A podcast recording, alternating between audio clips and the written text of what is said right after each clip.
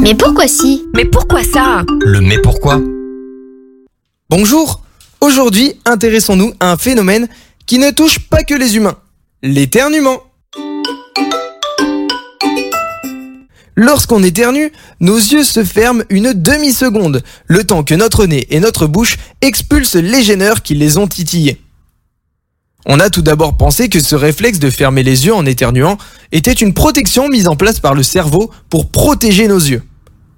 Certains avancent par exemple que ce serait pour empêcher les yeux de sortir de leur orbite quand on éternue. Cependant, on sait que cela est faux. C'est très peu probable que la pression générée par l'éternuement provoque un tel accident. Des expériences ont même été réalisées pour prouver qu'éternuer les yeux ouverts ne causait aucun danger. D'autres pensent que cela serait pour empêcher les particules expulsées de revenir dans les yeux. Là encore, comme les dites particules sont projetées à 16 km heure en ligne droite, il est peu probable qu'elles reviennent dans les yeux. Finalement, tout ce qu'on sait, c'est que l'éternuement est un phénomène qui fait se contracter plusieurs muscles du corps, allant de ceux de l'œsophage aux muscles intercostaux, c'est-à-dire les muscles entre les côtes, jusqu'au sphincter.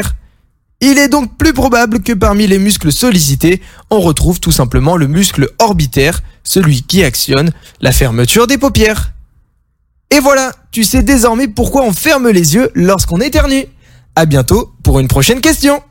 Ce podcast vous a été proposé par Radio Pitchoun, compté par Valentin Olivier. Merci pour votre écoute et surtout, restez curieux.